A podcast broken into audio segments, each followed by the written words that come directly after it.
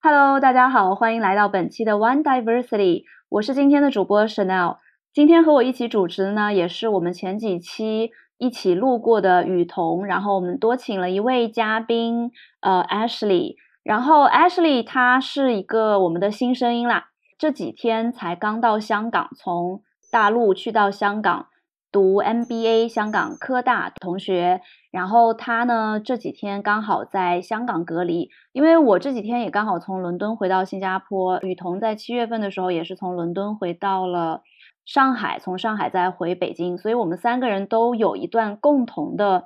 曲折，呃，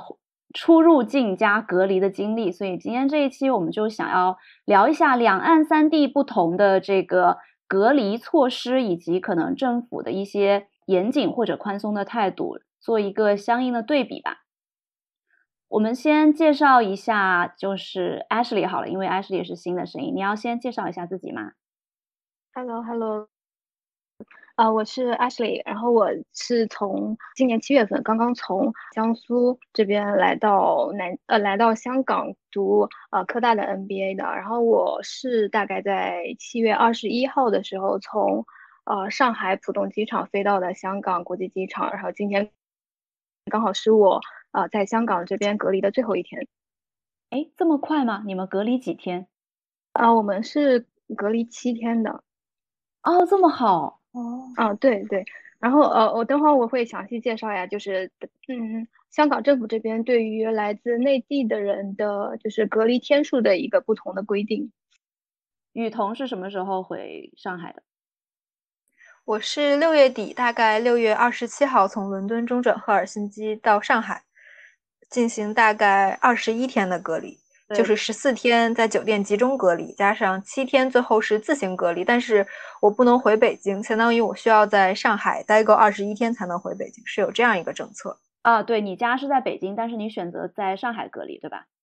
对，我是七月十三号的飞机，呃，伦敦到新加坡大概是十三个小时的直飞，然后我选择的是新加坡航空 （Singapore Airlines），也是十三号，因为时差的时差的关系，也是十三号。下午到的新加坡，然后今天是我隔离的倒数第二天。行前准备上面，就是从新加坡到呃大陆还有香港，对于入境的，就是对于入境者的需求有哪些？比如说做什么检测啊，然后要填什么表格啊，在入境或者出境之前。呃，我们从呃 Ashley 建议你先开始嘛。香港这边对大陆有什么要求？嗯，香港这边我就主要讲一下香港针对我们中国内地过去的呃。旅客的要求，然后，呃，其实我们在，呃，登机之前是不不需要提前去做核酸检测的。然后，香港政府那边对于来自中国内地或者是澳门地区的抵港人士，啊，只会呃按照你是不是完成了新冠疫苗的接种来区分你呃的隔离天数。所以你是打了两针，所以。对对，就是只要你是，就比如我来自内地，然后我是完成了两针的新冠疫苗，并且呃最后一针疫苗完成已经满十四天了，那么我只需要到香港去隔离七天，而且这个隔离七天是可以居家隔离，或者是说呃在非指定检疫酒店，就是自己随便选一个接受来自内地啊旅客自行隔离的酒店去住个七天就可以了。然后我登机的时候。啊，我只需要准备我疫苗接种完成的一个证明，还有我预定了香港的这个酒店七天的一个预订单，啊，还有我的通行证、我的签注，我就可以办理登机，然后去呃坐飞机了。所谓的你订的那个酒店大概是多少钱？七天？嗯，我我是在。呃，就比如说携程、去哪儿那些平台，旅游平台是也是可以，就是直接预定的。哦，它就是平常普通的价格，对吧？对对。然后七天的价格大概在人民币两千二到两千六七的样子，七天是不含餐的，但是是含服务费。呃，有些酒店它是呃会提供那种含餐含三餐的，然后含三餐它每天。大概费用是在港币以三百左右，然后接下来先再问一下雨桐，机票的价格，我当时订的时候，我是六月二十七号的，呃，航班好像是五月底订的吧，相当于提前了一个月。那时候机票是两万九左右，两万九千人民币左右。但是这个现在来说已经相对是很便宜的了。我知道最近好像又涨价了，对，应该是四五万左右。哦天呐，我只能说各位听众就是没钱，最近还是不要出国了，因为出来了可能就没钱回去了。没错，而且现在机票涨得越来越高哦。然后买完机票之后呢？哦，要准备很多纸质的文件，比如是，比如说双音报告，这个是必须要有的。你要是没有这个，就没有办法登记。什么是双音报告？双音就应该是呃核酸和 IgM 的两个测试结果，它均为阴性。对 PCR 跟 IgM，IgM 是吗，PCR 对 IgM 两个阴性测试。这个 IgM 指数它不是大于一就不能继续登机了吗？相当于是在中转机场也是，在中转机场还要再做一次双检。有一些人，他们我当时在小红书上就看，如果 IgM 指数超过零点三还是零点四，最好就不要再登机了，因为很有可能在中转机场被滞留啊，嗯，或者是遇到各种问题。我记得比较正常的 IgM 指数应该是零点零几左右。哇！所以当时我的 IgM 指数出来是零点一七的时候，我还有点紧张，我就去赶紧上网搜，就是零点一七算不算高？然后人家说只要低于零点四，基本上都可以登机，我就放心了。那一段时间还是就感觉非常的焦虑。所以基本上从伦敦回国，就是这单趟你一共做了三次核酸检测，双阴核酸检测三次。是的。还有什么其他证件需要？我继续。电子机票行程单，这个是要呃纸质版的也可以，或者电子版的，你到时候登机的时候值机的时候是要出示给他们的。还有预约核酸的确认邮件，或者这个 PDF，反正就是一切都非常的紧张。包括我当时在买完机票的这一段时间内，我都非常的焦虑，我就一直在想我会不会被检测出 IgM 是阳性啊，或者。我之前在小红书上看有人说，他们还看 IgG 指数，就是你以前有没有患过新冠，你就算就是传染被传染过新冠以后痊愈了，这个其实也能查出来。嗯，那你当时在伦敦打疫苗了吗？我没有打，我在国内也没有打。嗯，所以这就是我为什么特别焦虑的一个原因。哦，你你你也会担心，就是在飞的过程当中会中是吗？对，这个还好，我比较担心的其实就是。如果自己曾经被传染过，然后又痊愈了呢？这种其实也不能，就是也不能通过。好严格啊！呃，具体的我真的也不太清楚，但是小红书上确实有很多案例，就是飞到中转机场的时候，突然被检测出 IgM 是阳，就是他在伦敦检测的时候，他还不是阳，他是双阴，但是到了中转机场突然变阳了，那没有办法，而且有些中转机场大部分都是在申根区嘛。然后英国的签证是不能在申根区待着的，就是很多机场的规定，所以他们只能再回英国。然后回英国以后还得再隔离，然后一直等着这个指数降下来变成了阴，才能再进行下一个航班的预订。然后我们说一下那个，我说一下回新加坡吧。回新加坡就相对来说就比回中国就简单多了。我记得我们也是需要呃。从英国机场飞之前需要有一个核酸检测，但是我们就只需要 PCR 这个检测这一个检测。然后我记得我当时订的时候是八十多磅吧，七百多人民币测一个 PCR。然后还有一个是 declaration form，我不知道就回国有没有这个，就是我我也是在前登机前两天必须要填这个 declaration form，就是第一个填你这几天有没有什么。COVID symptoms 啊，或者是 headache、fever、coughing 这些。然后第二个是填，就是呃，你有没有什么就是之前在其他地方待过啊，危险区待过这些，这是一个文件。然后我当时是提前了七十二小时去指定的某一个诊所测了之后呢，就是我这边是有一个风波的，我登机的时候是有一个风波的。就是我测完之后，我心比较大，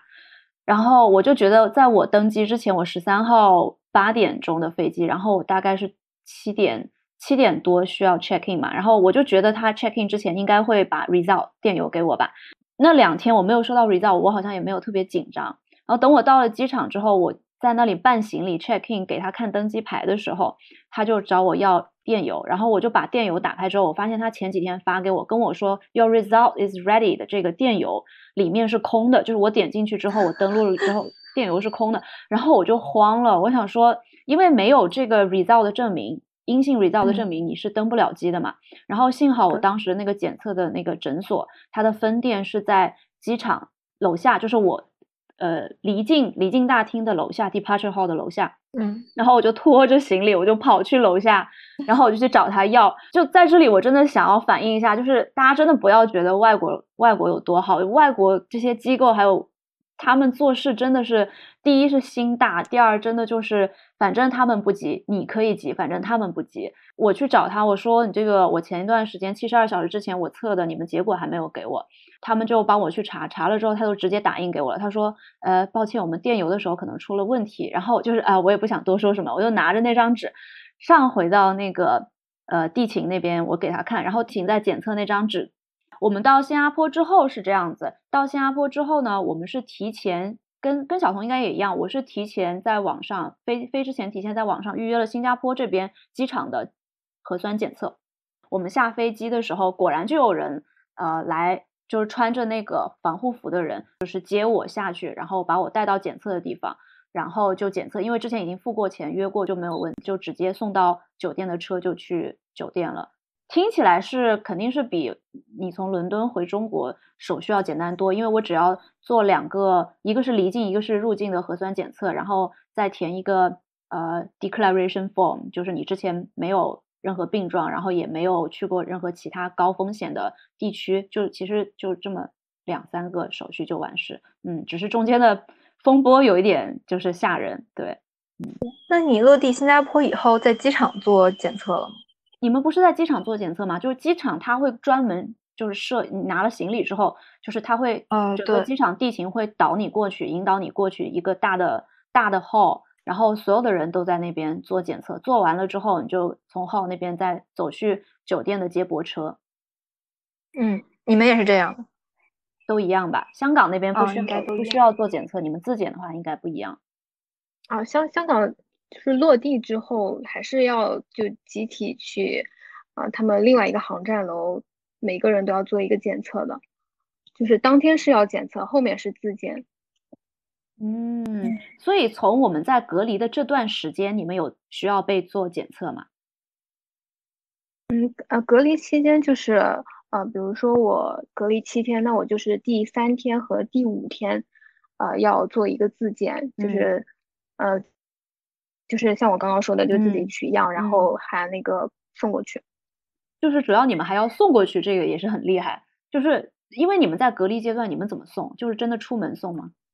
啊，就是就是叫类似于闪送的人员、工作人员，他们来找你拿送。啊，对对，明白明白。我们是，我们也有是第三天，因为我们隔离十四天，我们是第三天、第七天、第十一天自检。自检之后，就是你把它拍下来。就是它结果出来之后，在那个试纸上结果出下出出来之后，就是我会把它拍下来，但是它不要求你拍。但是如果你是呈现阳性，如果你是有条红色的那个那道那道线的话，你就要拍下来，然后发给就是扫那个二维码发给相关机构去呃自我检举自己。对，然后其他的话就无所谓。然后我今天刚好对我刚好刚刚从正式检测回来。因为今天是第十三天嘛，第十四天你能不能出隔离，取决于你第十三天，也就是今天做的这个检测核酸检测是否是阴性。明天结，明天早上我会拿到结果，如果是阴性的话，呃，我就可以出来了。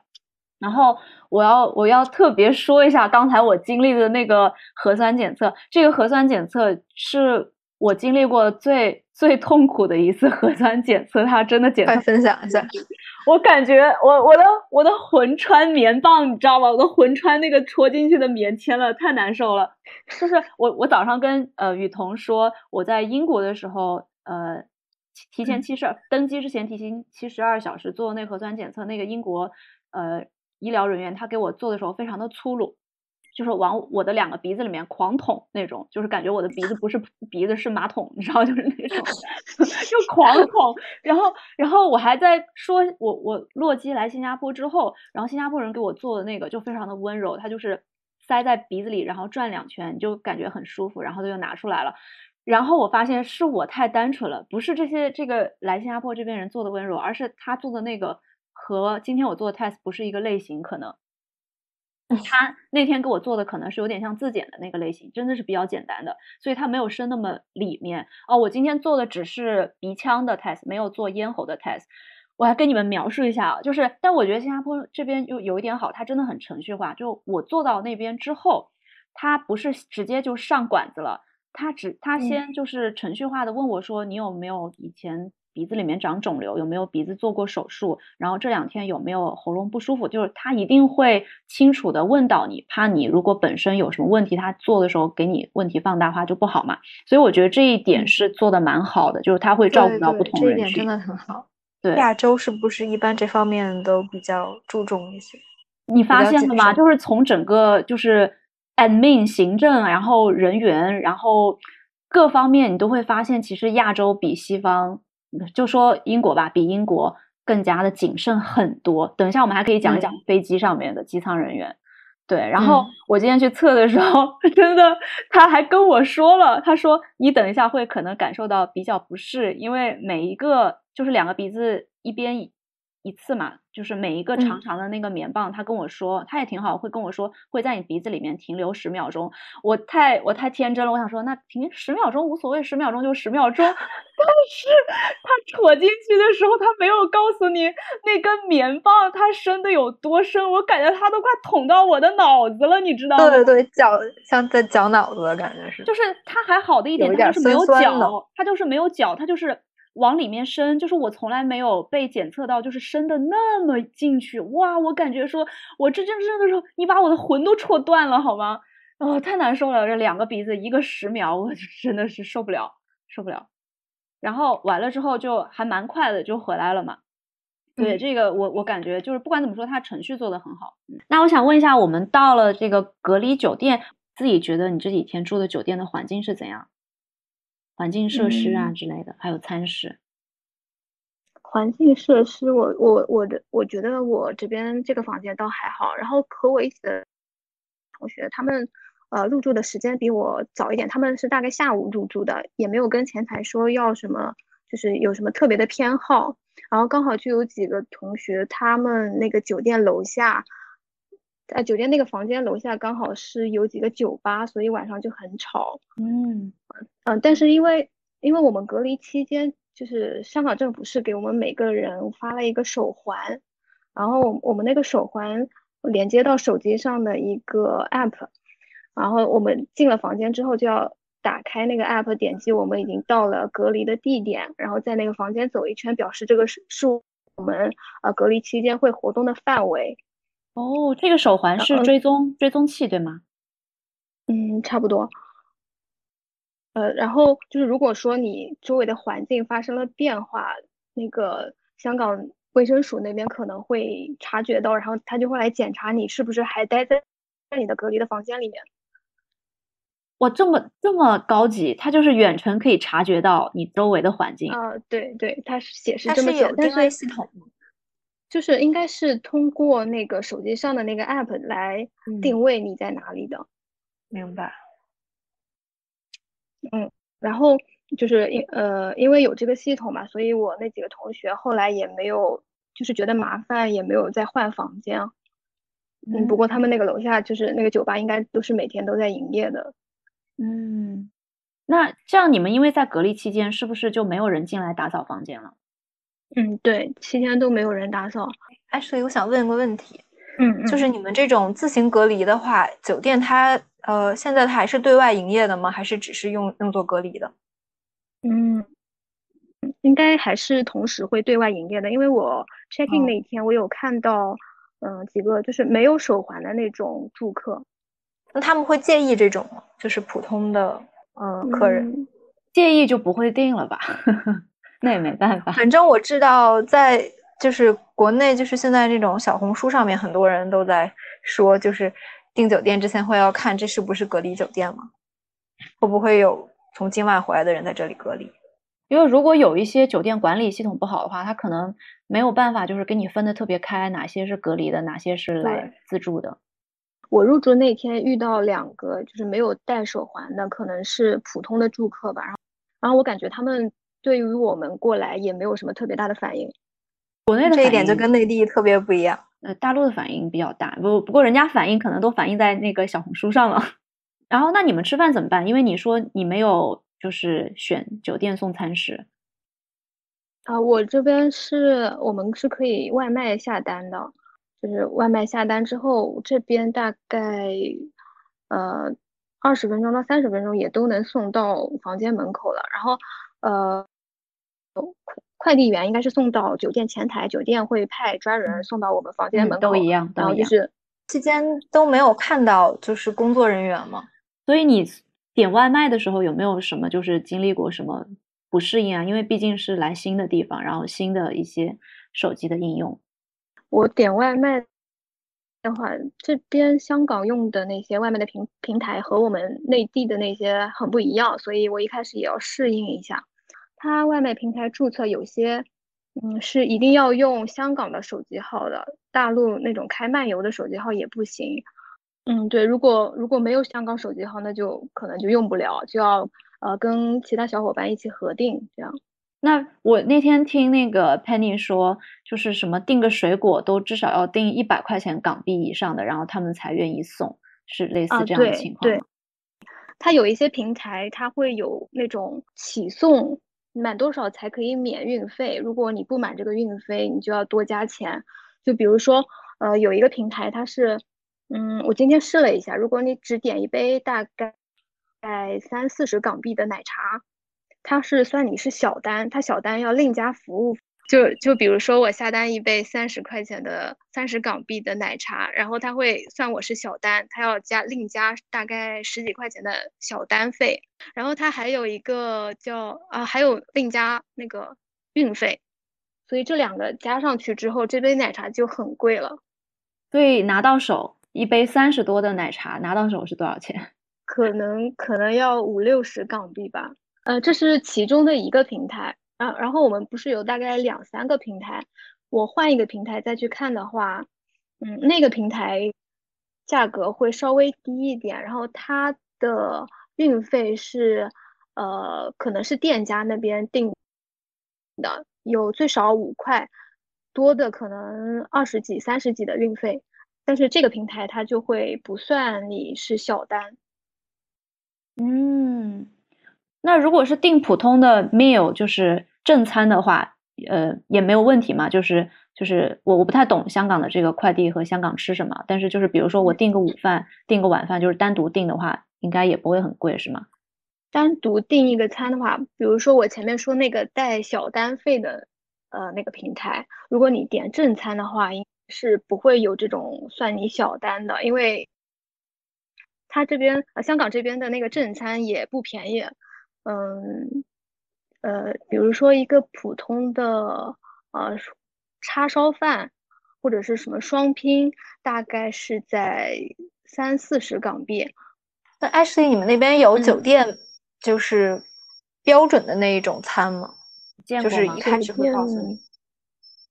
酒店酒店餐厅什么的，就是酒店提供的那种标准餐。对，嗯，我之前咨询是有一家酒店。会有这种标准的餐，然后它的价格是港币三百每天三顿，天三百三顿，对，那是偏贵了。大陆的话大概就是呃五十到一百之间波动。我当时是八十一天三餐。对，等一下之后我们把这个。这个我们做宣传的时候会在我们那个营销号，还不能说营销号，感觉我不是卖 卖假货。我们之后会在我们那个社交媒体平台上，ins 上面放一下我我跟这个雨桐这两天吃的餐食的对比。就雨桐可以先说一下，因为雨桐在上海是有订那个餐的，对吧？就是酒店提供餐的。对，雨桐说一下你们每天吃什么三餐。每天我发现。真的，国内就是主食比较多，米饭有。就是他给我发的照片，我一看那个米饭贼抢镜，你知道吗？比例非常的。上海明明也不是北方，你们天天吃那个碳水的量是不是有点太大了？你知道早餐全部都是碳水，除了有一个鸡蛋，然后剩下的就是非常丰盛。那天没有给我看你的早餐照片。我对我没找到，我我应该放到那个不值得拍啊，咱没有公众号，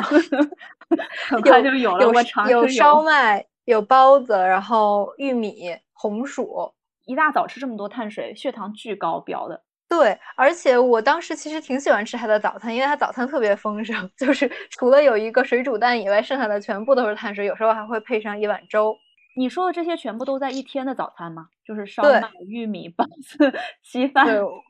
没错，我可以上传一下照片给大家看。太牛了，太牛了，这个就这个已经算很好了吧？你。这那应该是碳水啊，不错的了。但都是碳水啊，就是隔离完之后，但是你们都会变胖。确实，国内的餐食就是这样的，碳水应该也蛮好吃的。嗯，我觉得偶尔吃个两三天还行吧，天天这么吃真的就受不了。每天早餐都重样吗？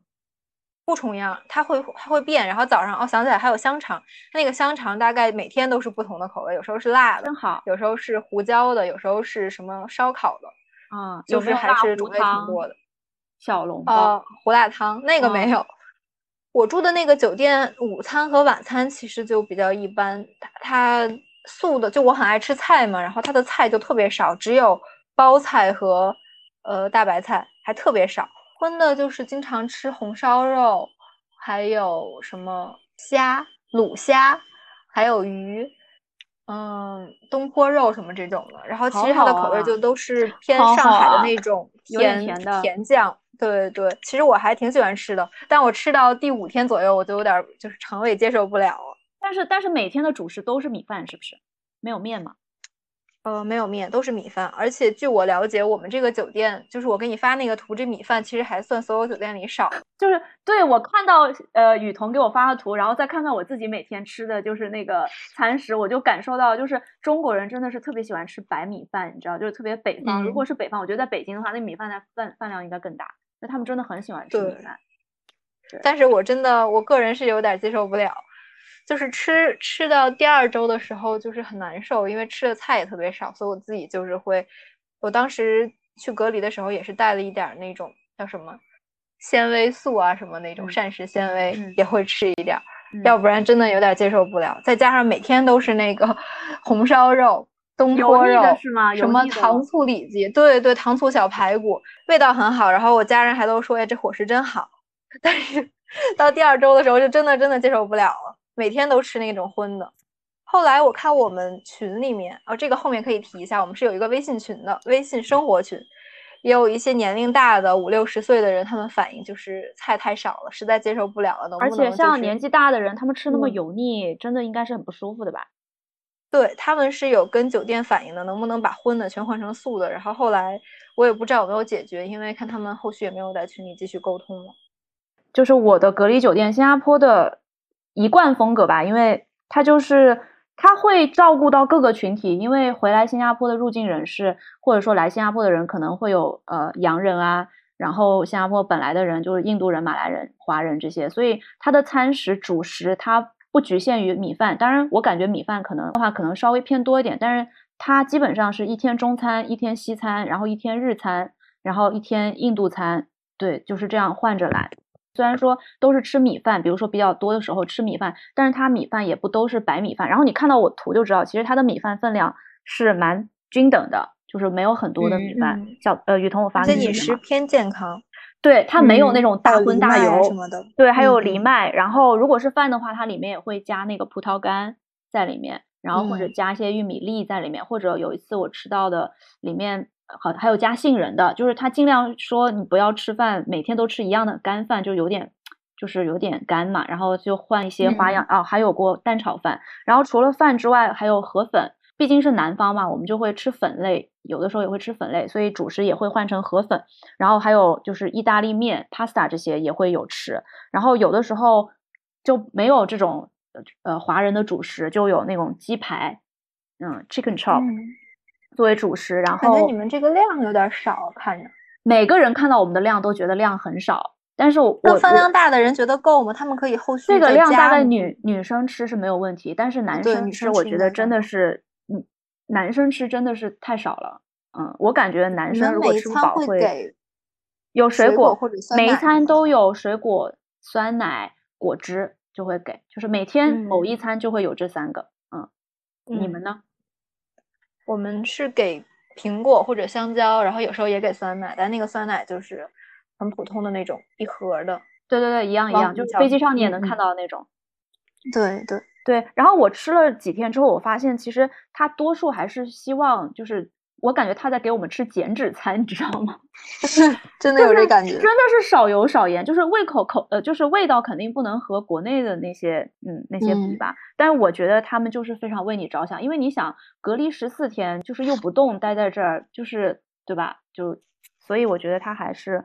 我可以接受了，我觉得，因为我觉得就是用心了，而且你知道，我有一天吃到的哦，我们晚餐每天晚餐还有甜品，就甜品的花样，我实在觉得一定要跟你们讲一讲，因为新加坡这个饮食它是汇聚了不同民族、不同种族的饮食，所以很多东西都体现在你的甜品上面，甜品的种类真的是非常多，我到现在基本上基本上没有吃到过重复的甜品，就一小盒的那种啊，就是有呃南瓜，呃。就是糖水，就香港说的那种糖水是南南瓜糊糊的那种。然后那天我还吃到了芝麻糊，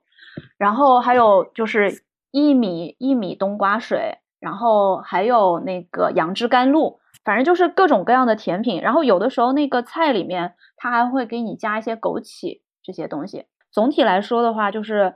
我感受到最深的就是，反正虽然我吃的不好吃，但是它每一顿的用心我都能看得到，就是他会在尽量给你做营养搭配。然后我记得就是我们刚进酒店的时候，我们会拿到一份材料吧，就是这份材料里面会告诉你，你这隔离的十四天会吃到哪些餐食，每天的餐食它都已经是 plan 好的，然后就告诉你，然后剩下的一些呃文件就会告诉你说你哪一天必须要自己做自检，然后自检的程序。从二维码，然后到 instructions，它都会在那个文件里面给你写的清清楚楚。然后，但是我觉得这个酒店做的有一点不好的，就是全部都是英文的，我觉得不是特别好。因为像新加坡这个三语环境的话，它其实有一些从国外回来的人，他如果就是比如说年纪大的中呃华人的话，他看不懂英文，还是需要给一些华文的指示。但我现在这这边收到的只有英文的指示，就觉得这个方面做的挺欠缺的。嗯，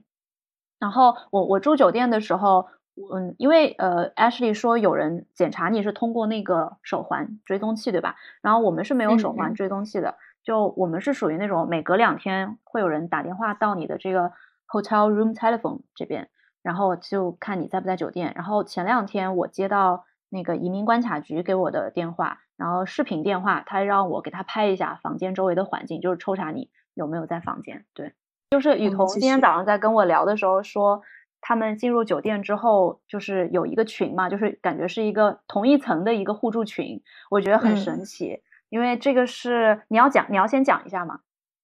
嗯，我讲一下这段经历，就是我们上上了大巴以后，就是所谓的开盲盒嘛。然后我们大概一批就是分一个酒店的大概二十到二十五个人左右吧。下了大巴以后进进入酒店，然后是从酒店的一个后门或者说是侧门进去的。它里面就是完全都是地上铺了那一种呃消毒的东西，或者是那种保鲜膜，我没有仔细看。然后所有的接待人员都是穿着全套的防护服的。一进去以后就是要扫一个二维码，然后扫这个二维码进入微信群。它叫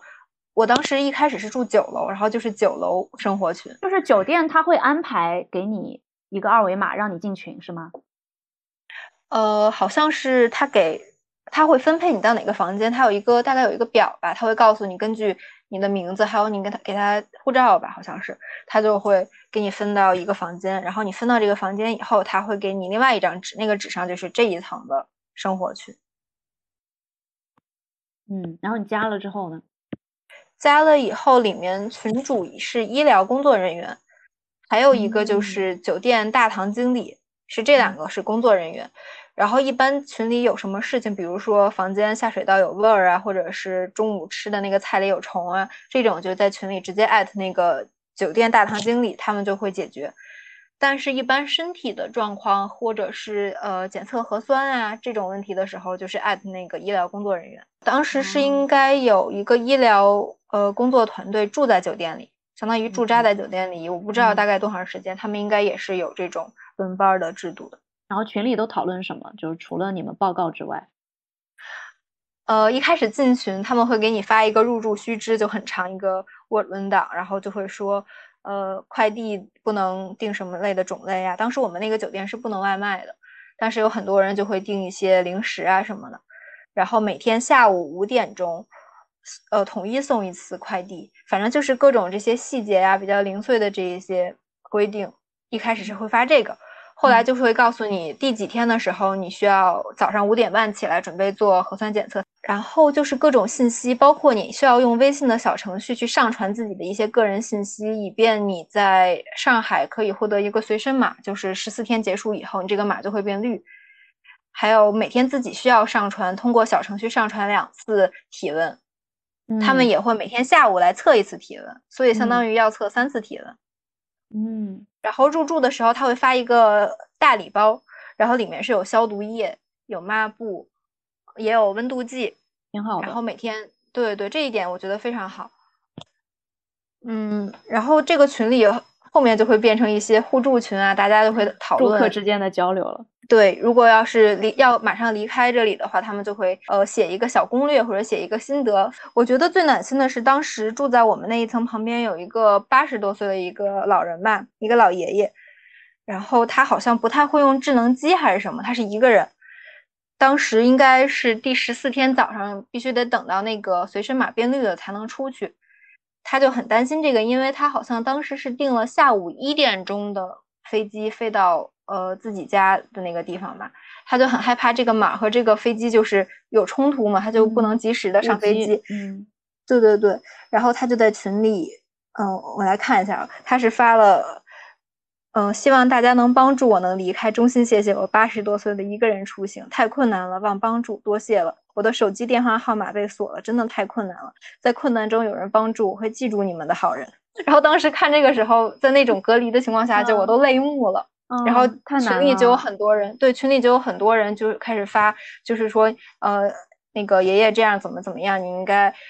这样会更方便一点。然后到了稍微晚一点的时候，那些医疗工作人员也给他回复了，就是说，那你明天早上之前，你先提前联系一下我们，就算你这个码是红的也没有关系，我们可能会派相关人员上去去接你，然后你的行李我们也会派人去拿什么。我我觉得就是对我来说最好的就是酒店会安排你们这个码，然后进群，这个群就是有很多的互助，因为毕竟大家是在隔离的时候。然后十四天一个人真的是一个人都见不到的时候，除了你在群里面可以得到一些就是互相帮助的信息之外，比如说群里面想一想啊，你感觉还能有人聊天。你是去一个人生地不熟的地方隔离的话，其实还挺辛苦的。十四天一个人，就是你很多东西不懂，有这个群真的特别必要，我觉得。而且你像如果就像你说的，不管是爷爷也好，还是普通。普通就是年轻人也好，如果在房间里面真的发生了病痛啊什么的，就是酒店工作人员没有办法及时来，那你也有一个群可以及时就是通知到你隔壁的邻居，让大家一起想办法，就是就很团结啊，就是这种特殊的时候，是的，是的很好。就我当时以为国内都是会加一个微信群嘛，因为现在大家都使用微信比较多，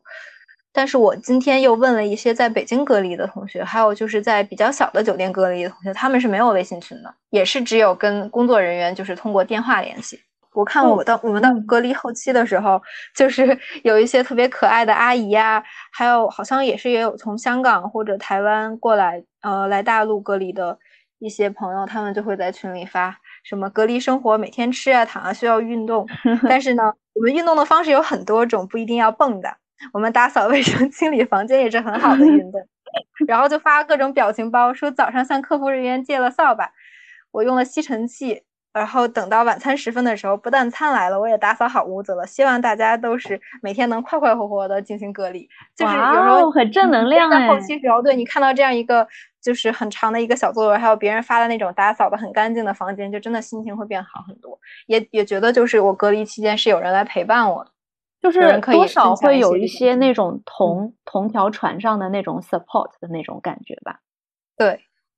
对，然后我这边就是十四天，就是没有人，然后就是我们也因为新加坡人也不用不怎么用微信嘛，然后 WhatsApp 他们也没有建群，就是他就希望你一个人在酒店，就是你一个人，不要不要不要结交，不要结交别人，就是这种，就也没有那个必要，反正，所以我我觉得虽然虽然虽然就是我也有有跟就是我朋友聊天啊什么的，但是我觉得国内这种就是真的是非常贴心了，嗯。香港，你在香港的时候，Ashley 在香港的时候，你们去那个酒店有类似的群吗？啊，香港这边其实是没有酒店这边来建这个群的，但是因为我们呃同一批过来隔离的都是同一个 program 的同学嘛，然后我们自己就建了一个小群，嗯，然后如果我们要订外卖什么的，就是凑单免运费，我们就会在那个群里面协商一下。嗯嗯，就有点像我们当时刚去宿舍的时候一样的，就是宿舍大家一个群，对对对，这种。但我我感觉小童你们那个你们那波那你那个酒店那波操作非常非常好，嗯。然后因为刚开始的时候就是雨桐是家里在北京，但是你为什么选择在上海隔离？这个我也是提前从网上搜了，还有就是朋友分享经历啊，就是北京的大部分酒店。都是条件没有那么好，而且北京的隔离酒店好像只有十几家，主要是分布在呃郊区四环呃五环以外的。然后我有一个朋友跟我说的是，好像他感觉当时他分的那个酒店是一个已经荒废的酒店，然后在疫情期间用作隔离，可能就是换了一下床上用品，然后重新刷了一下墙或者贴了墙纸，然后就是 让让人来这里隔离。所以我。当时在小红书上看了很多别人分享的经历，经常有什么就是工作人员态度比较差呀，或者是有蟑螂，或者是床上有不明的血迹，嗯，呃，污渍什么的。我比对了一下，上海好像是有四十到五十家酒店可以选择吧，虽然也有一些条件不太好的，但是就是权衡一下，觉得好像嗯，还是上海能分到稍微好一点的比较多。毕竟有十四天嘛，然后还要写论文，就是感觉，嗯，在上海会好一点。嗯，所以上海的这个酒店基本上就是都是给你星级的选择嘛，然后还哦还有加上一些比较摩登快捷的酒店。呃，星级的好像也不是非常多，主要是四星级。到五星级左右，然后四星级和五星级的酒店也一般都是比较老的酒店，就可能是八十年代或者九十年代才建的，就是不属于那种 popular 的那种度假酒店。哦，对，是的，没有，好像有有两三家吧，好像也有希尔顿什么的，是有的，但是就是被分到的概率稍微小一点。服务的话，呃，我觉得餐食和工作人员，就医务人员，他们还是非常负责的，嗯。但是，嗯，我不知道他们是怎样一个运行的模式。反正我当时进这个酒店的时候，酒店工作人员他们是不能做出决定的。就是有时候你有什么事情，你给他们打电话或者给他们在群里艾特他们，他们都会说你去找医疗人员，我们不管事儿，是会这么说的。可能别的酒店的政策就是不太一样吧。反正当时我在这个酒店的时候，嗯，大部分还是比较满意的。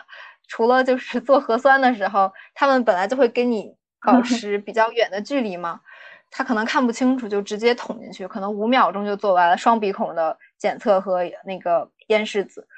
所以我是被捅破过两次鼻子，然后就流鼻血了。后来我看我们那个生活群里有很多，有四五个人吧，都分享了就是 自己流的那个鼻血的照片。哦，对，太可怕了。这一点就是他们早上五点来你房间做检测。他们会提前一天艾特，就是第二天需要，呃，做检测的人，嗯，然后说五点半开始做准备，然后早上五点半的时候酒店会有一个叫醒服务，但其实他们来的话应该是六点半左右，可能就是想让人提前做一个准备吧。所以后来我都不五点起床，我都大概六点半左右起床，嗯，然后就刚好。Ashley，那香港那些酒店，就是比如说学校推荐的这些酒店，都嗯都也是服务不错的酒店嘛？我我之前联系下来，我感觉，因为因为我是都电话咨询过那些酒店的工作人员，我感觉他们态度都还蛮好的。然后我自己住的这一家酒店，我感觉，嗯，这边的服务也还也还不错。就是如果有什么需求，就直接电话跟前台说，然后他们都会很快就帮你做的。明白明白，所以就是他，因为你们这个不算是特殊的就是隔离酒店，对吧？不是特意 set up 的这种隔离酒店，所以你们就是自己订的话，倒也无所谓。就是因为新加坡的这些酒店，就是我来了之后发现，还有我听我之前呃入境新加坡的朋友说，就是他们基本上花了钱的，就是都住的是星级酒店，大概四五六星级的酒店这种，然后也会住到就是。比较 popular 的度假酒店，就是就是也是看你到时候那个车把你送去哪里就是哪里。国内可能也会有地方，就是有比较快捷或比较小规模的酒店吧。因为新加坡有一个情况就是新加坡太小了，小规模的酒店就更小了，它接待不了那么多人。而且我感觉政府的意思就是说，像星级酒店的话，它的管理更成系统一点，就是政府肯定会更放心的把入境人员安排在大规模的酒店里面，这样就是就更系统的去管理吧。可能我觉得是这样子。反正我觉得隔离过得好快啊，我还想要继续住在这儿呢。就是每天定点有人投饭，就是除了没有人来打扫之外，我觉得其他都还挺好的。其实，然后我想分享一下，就是国内隔离的话，这些酒店普遍价格都是在。四百到六百左右吧，就是我看上海的酒店，呃，一天不加餐食。那我想问一下，就是像我们的这个酒店的价钱，我是，呃，那你十四天多少钱？十四天大概人民币六千八百多，还是六千七百多？加餐食？对，加餐食，加餐食六千六千，快七千。对对，其实后来分的那个房间的条件来说，我觉得其实还挺好，就是很符合这个价位。但是好像我看有一些人分的那种，就是招待所水平的那一种，也是这个酒店，也是四百多一天或者三百八左右。攒人品的时候到了。对对，然后也有分到那种特别好的度假酒店的，就是完全条件就是非常好的那一种，好像也是四百多五百一天。国内政府在在就是你们订酒店的时候有给那个补助吗？呃，肯定是有补助的，嗯，肯定是相比就是从呃像普通的订酒店是要便宜一点的，嗯，那一样一样，因为新加坡的话肯定是就是住宿比国内贵贵的太多了，就是我们是十四天一万人民币，九千多一万人民币，然后包餐食，但是如果你分开来算，比如说我住的这个五星酒店，它每晚如果你分开每晚看的话，肯定是如果我单独订的话，肯定是更贵的，就是基本上我感觉政府都应该是有补助的。好像我观察了一下，国内一般分到星级酒店呢，它都是比较大的那种酒店，就大部分都不接受外卖，可能是因为人比较多，就是让工作人员一趟穿防护服来送是比较麻烦。但是，呃，那些分到快捷酒店的，像什么有分到如家的或者汉庭的，还有呃，好像也有全季吧，他们都是可以订外卖的，然后相对的就是各种政策比较宽松一点。呃，Ashley，你有什么要补充的吗？就是比如说你这两天你遇到的，就是觉得很很好的事情啊，或者你想就是觉得不太好的事情，都可以补充。嗯，啊，我想到了，就是可能不是不是我住酒店期间，是我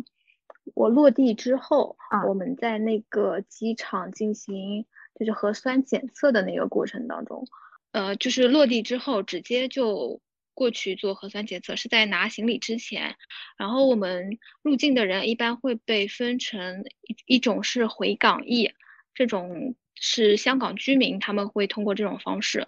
然后一种是内地和呃澳门地区的，就是算是居家隔离、自行隔离，还有一种就是境外人员，在我们排队做核酸检测的这个过程当中，还有我们排队。跟工作人员去确认信息的时候，其实这三类人我们排队是排在一个队伍里面的，所以我觉得这一点还是，呃，做的不是那么安全的。为什么呢？哦，因为大陆的疫情已经消散很多了，但是境外的可能会比较严重。对，就是就是，如果对于那个香港居民或者是我们内地过来的人，然后还是跟境外的人排在一起，我觉得风险还是有一些的。没错，没错。还有就是说我们。那个落地之后，到我出机场大概花了快五个小时。嗯，我也差不多。嗯，对，我们要办各种手续，然后还要做核酸检测。核酸检测结束了，我们还要在机场等那个核酸检测结果出来了才可以走。啊，我们没有等核酸结果出来，但是我们是做完核酸以后，呃，做完核酸以后去取的行李，取完行李以后，从取完行李到。分配酒店这个过程大概是有快三个小时时间，就是一直站那块等。应该是入境的人很多，但是，嗯，可能是大巴不够，数量有限吧？应该。对，我觉得是这样的，所以我们是当时排了二呃两个多小时等大巴。就是我当时到新加坡机场的时候都没有几个人，就是机场很空。然后我整个从下飞机到做完检测到上大巴，一共二十分钟。哦，好快啊！很快。这个是非常快了，就就没办法，小地方小地方。但是就我这个绝对比我平时会快一点，比我平时落机会快一点，因为就是第一人人真的少嘛，然后第二还有一个就是国内好像现在也是吧，就是新加坡机场，因为我是公民的关系，所以我们出那个出境的时候非常快，就是嗯刷一下就出去了，对，刷一下就出去了，反正估计但是好像好像疫情期间就不是这样了，疫情期间不是这样，但是整个就是客流量少，所以就特别的顺。然后对对对，核酸检测也是特别顺，因为我感觉就是你们那个等大巴的时间就特别久，我们就是属属于安排到那儿了，就是已经有三辆空大巴在那儿等了。我们从落地到入住隔离酒店大概就有七个多小时，大概八个小时的时间。从新加坡到东京的时间，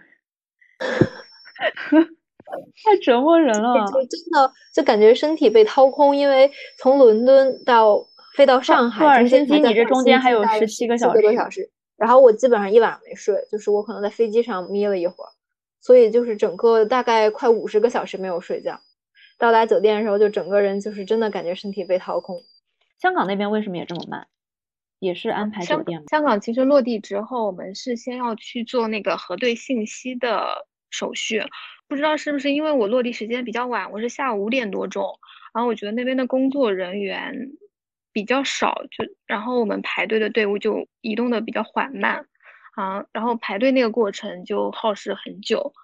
啊，其实做核酸检测取样那个过程很快，呃，我们还有一个领取强制检疫令，那个检疫令上面会写你需要隔离到哪一天，嗯，然后呃，领取了那个强制检疫令之后，就是呃，机场会呃让你呃坐到一个专门的等候区。然后去等核酸检测报告出来，所以其实我们落地到出机场那个五个快五个小时里面，有一大部分时间是在排队，然后就是等核酸检测的结。反正比起来，就是中国真的是严谨特别多。你再看现在中国的这个疫情已经好很多了，新加坡反而就是从七月份以来，就是疫情又开始。Delta 的关系，就疫情又回升了嘛，所以其实新加坡这边做的完全没有中国那边严谨。其实，嗯，中国的就是就是谨慎度非常非常的强。对，这种谨慎度也是需要就是就是背后这些医务工作人员，还有就是呃被隔离的人需要去配合。所以有一些东西可能大家也不会去说，就是比如说。嗯，我记得去年的时候，就是有这样的事件出现嘛，就是说很多留学生啊，或者是归国人员，就是要求特别高。其实据我了解，大大部分人要求都不是很高，就是干净能住就行。比如说什么样的要求？就是你在网上看到的一些，对吧？嗯，对，就比如说酒店它的卫生条件，有一些酒店卫生条件它其实是不过关的。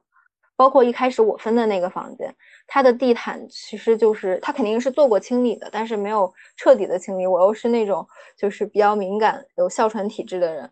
我其实第一天住完了以后就是有一点呼吸不畅嘛，但是我就觉得能忍就忍过去了。第二天的时候就是躺着就是喘不上气，我就订了药，在群里面也是。因为你觉得那个房间有粉尘是吧？呃，对，它那个地上就是一走就是一走路就会有一层东西飞起来。然后包括那个酒店设施比较老旧嘛，所以它的下水管道其实也是有味道的。嗯，还有就是空调，一开始我进去的时候，他们其实是把空调已经开好了。嗯，对，都这样。那个空调里可能也是有灰尘吧。我平时在家里我也不怎么开空调的，其实就是因为我对灰尘过敏比较反应比较严重。我到第二天晚上的时候就是睡不着觉，实在是太难受了，我就自己订了哮喘的药。呃，就是新的一些药，让他们第二天能不能早上送给我？因为当时我在群里发信息的时候，其实已经是凌晨两三点了，但是酒店工作人员他们还是就是回复我了，就说只能第二天下午，呃，统一发晚饭和快递的时候，大概是五六点的时候给我送过来。然后我就说，那要不然就再忍一晚上吧，就忍到第二天。到第二天早上的时候，就是真的一宿没睡，再加上之前就是各种风波吧，各种这种经历了五十多个小时没有睡觉以后。可能就是自身的免疫力也非常低下了，我就又给他们打电话，就是反映这些情况。然后我就感觉是酒店他们让我给医疗工作人员打电话，但是医疗工作人员他们又让我给酒店打电话。不仅是我自己有这种情况，我之前呃在北京隔离的同学也说过，就是反映了一些身体的一些问题，然后就是双方互相推脱，都说是应该酒店管或者应该是医疗队管，但其实最后就是没有人往上报这些情况。但是在我看来，像嗯。哮喘这个东西，如果你一个人在房间里面，就是真的如果发作的话，你连讯息都发不了的，就是这种这种情况底下其实非常危险，他们可能没有想那么多。对，然后我前几个电话就是还是比较 温柔的那种，说能不能换一个房间，就是只要通风好一点，不要求就是条件有多好，或者是呃，我一开始后来我都不说给我换房间了，我说就是能不能送吸尘器上来，或者是能不能叫医疗队上来看一看我的情况。如果实在是太严重，因为我到后来就是真的喘不上气儿了，然后但是他们就是态度不是非常的好。对待这件事情上，然后也是一直在说你再观察观察，然后说我们等会儿就会叫医疗工作人员上去查查看一下情况，但是其实一直都没有来，一直推到了下午三四点钟，就是我那时候实在是太难受。后来我就是跟家里人也说了，然后家里人也特别急，然后又是联系他们，又是联系防疫办啊什么的。对，当时就在想要不要投诉嘛，因为投诉其实是可以换酒店的，但是我当时实在是难受的，就别说换酒店，我连换房间我觉得我都不行了，我就想着赶紧叫个救护车给我送走吧。但是我又一从网上一看，就是叫急救车的话，也是在医院隔离，就可能就是更艰苦一点。然后当时其实也是没有想那么多了，这件事情也是处理了大概有七八个小时，最后才做出决定，就是说给我换一个房间。结果后来换的那个房间跟之前的房间就是简直条件就是天壤之别。